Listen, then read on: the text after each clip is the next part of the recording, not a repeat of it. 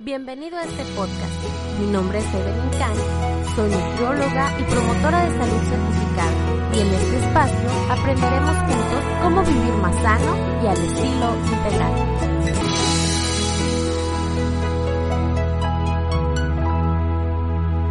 Hola, bienvenido a un nuevo episodio de nuestro podcast Estilo Integral. Estoy muy contenta de tenerte nuevamente aquí y el tema de hoy es súper interesante. Anteriormente hemos hablado sobre etiquetado, hemos hablado sobre el azúcar, sobre otros temas, pero hoy estaremos hablando sobre el sodio. Y es que en promedio la mayoría de la población solemos consumir más sodio de lo que necesitamos, y aunque es un mineral esencial para el buen funcionamiento de nuestro cuerpo, ya que ayuda a regular funciones sobre todo que tienen que ver con líquidos, la, el poder ingresar o sacar líquidos de células de nuestro cuerpo también, entonces, el sodio es indispensable. Sin embargo, cuando hay un exceso de sodio, hay un desbalance de líquidos y de otras funciones del cuerpo, y uno de los órganos más afectados suele ser nuestro querido riñón. Sin embargo, para eh, poder tener un adecuado balance de sodio hay que tener mucho cuidado, ya que el sodio se encuentra principalmente en alimentos procesados y sabemos, porque lo hemos hablado en otros episodios, que la mayoría de nosotros solemos abusar del consumo de alimentos que vienen preelaborados, enlatados o que han sido pues prácticamente lo que nosotros llamamos producidos en una industria que vienen de una línea que ah, van a aguantar mucho tiempo en almacén, en stock, en el supermercado y esto es gracias precisamente a la gran cantidad de sodio que contienen. El sodio es un mineral que ayuda a la conservación de los alimentos y que se añade de diferentes presentaciones. Lo podemos encontrar desde el adictivo glutamato monosódico hasta la simple sal de mar, sin embargo sigue siendo sodio.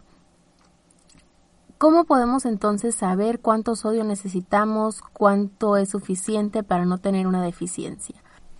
Antes que nada debemos de saber que nuestro cuerpo es tan inteligente que cuando siente que puede haber una deficiencia de sodio lo va a retener, de modo que difícilmente llegamos a tener una deficiencia de este mineral.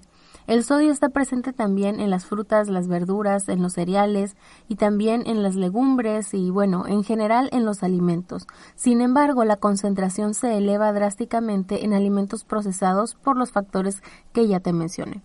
Entonces, una persona promedio necesita consumir entre 2.300 y 2.500 miligramos de sodio al día. Esto es aproximadamente una cucharadita de sodio o de sal de mar, 6 gramos de sal eh, comercial, digamos, sal de mesa o sal de mar, son suficientes para cumplir nuestro requerimiento y también para sazonar nuestros alimentos. Sin embargo, si a esa sal le vamos a sumar lo que traía las papas fritas, las galletas, el snack, el helado, Incluso aquellos alimentos que parecieran dulces pueden estar llenos de sodio porque, te vuelvo a repetir, es lo que permite que duren mucho tiempo en almacén.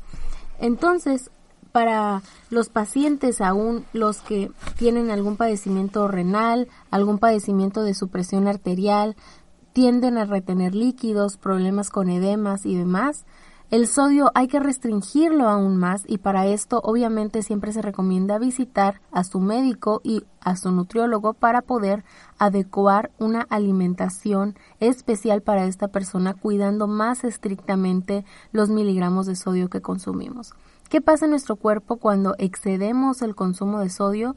Pues nos vamos a sentir más hinchados, hay retención de líquido, tendemos a eh, batallar o ahí hay complicaciones para ir al baño, especialmente hablando de la orina. Hacemos trabajar de más a nuestro riñón. Es necesario que podamos tomar más agua porque el sodio eh, retrasa algunos procesos de hidratación y demás. Y contrario a lo que se cree, si tomamos sodio en los alimentos y además estamos tomando agua, pues la vamos a retener. No, el agua ayuda a regular los niveles de sodio, por eso es tan importante que podamos mantener un adecuado estado de hidratación.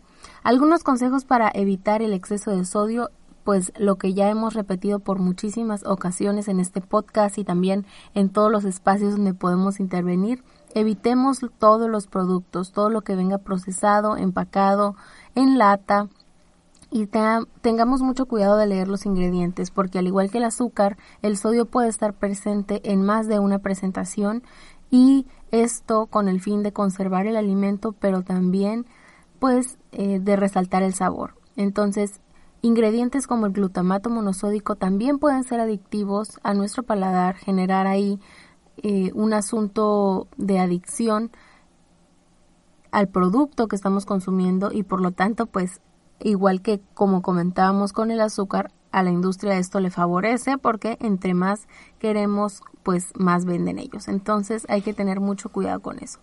Por otro lado, otra cosa que podemos hacer es evitar tener el salero en la mesa. Y es que muchas veces ya la comida viene sazonada y tenemos la mala costumbre de ni siquiera haber probado el primer bocado cuando ya le echamos un montón de sal y eh, pues lo comemos con más sal de lo que realmente necesita.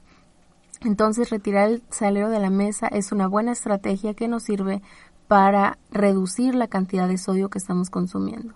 Otra eh, cuestión muy importante es el asunto de los sazonadores, de los condimentos que generalmente compramos. Muchos de estos consomés, sazonadores, condimentos que ya vienen industrializados, que no son propiamente hierbas eh, secas o especies aromáticas, sino que son condimentos como tal, tienen muchísima concentración de sodio y esto pues nos ayuda sobre todo a resaltar el sabor de nuestros platillos, sí, pero también añade una cantidad inmensa de sodio que realmente no necesitamos. ¿Qué es lo que te recomiendo entonces? Sazona tus alimentos con ingredientes o especias naturales, especias secas, eh, hierbas aromáticas, frescas pueden ser también, y añade la sal aparte. Evita comprar sal de ajo, sal de cebolla, sal de apio y compra cebolla en polvo, ajo en polvo, etcétera, para que la sal vaya aparte y puedas controlar un poco mejor el aporte de sodio. Otra de las estrategias que te recomiendo es mantenerte bien hidratado y siempre estar consumiendo suficiente agua, ya que esto ayuda a mediar y regular la cantidad de sodio que estamos consumiendo y por lo tanto pues podremos tener una mejor salud y también cuidar a nuestro riñón. También evita esos alimentos que son naturalmente ricos en sodio, entre los que se encuentran los productos lácteos, los mariscos y las carnes. Las carnes, eh, los mariscos y los lácteos naturalmente tienen mucho sodio, por lo que aunque trates de consumir pocos condimentos, y estás abusando del consumo de estos productos, los consumes a diario y en grandes cantidades, el sodio también se ve concentrado en estos ingredientes, en estos eh, alimentos. Entonces, aunque podrían ser saludables, trata de no consumirlos a diario, espaciar su consumo y si puedes evitar el consumo de mariscos y carnes, pues mucho mejor. Procura los quesos blancos, la leche desnatada o descremada y si eres intolerante a la lactosa, pues cámbialo por una opción menos eh, procesada, vegetal tal vez, checa, así como checamos el azúcar, que no tenga demasiado sodio. ¿Cuánto sodio se recomienda por porción? Es decir, si tú volteas una etiqueta y te dice que una porción son 30 gramos, entonces por esos 30 gramos no debe de haber más de 150 miligramos de sodio, porque generalmente vamos a estar abusando y no nos vamos a comer una sola porción, sobre todo si hablamos de esos productos que no podemos comernos solo uno. Entonces, ten mucho cuidado con eso. Las personas que reducen el consumo de sal o de sodio como tal disminuyen el riesgo de enfermedades cardiovasculares hasta un 25%. Esto ayuda principalmente a cuidar la presión y los riñones. El riñón tiene un papel súper importante también en la función de la presión arterial. Entonces, evita abusar del consumo de el sodio y cuida tu corazón y tu riñón. Otros nombres con los que puedes encontrar el sodio es en el polvo para hornear, fosfato disódico, alginato de sodio, citrato de sodio, nitrito de sodio, bicarbonato de sodio, glutamato que ya te mencioné, y también en eh, la sal como tal, que es el cloruro de sodio. Entonces, ten mucho cuidado. Eh, cambia estas estrategias que te compartí y trata de incluir más alimentos vegetales, mucha agua, cereales integrales y en general una dieta basada en plantas te va a garantizar una buena nutrición y cuidar tu corazón y tus riñones. Espero que esta información te sirva, que la puedas poner en práctica y sobre todo que tratemos de vivir cada día más saludable, más integral y cuidarnos desde adentro para que se vea afuera.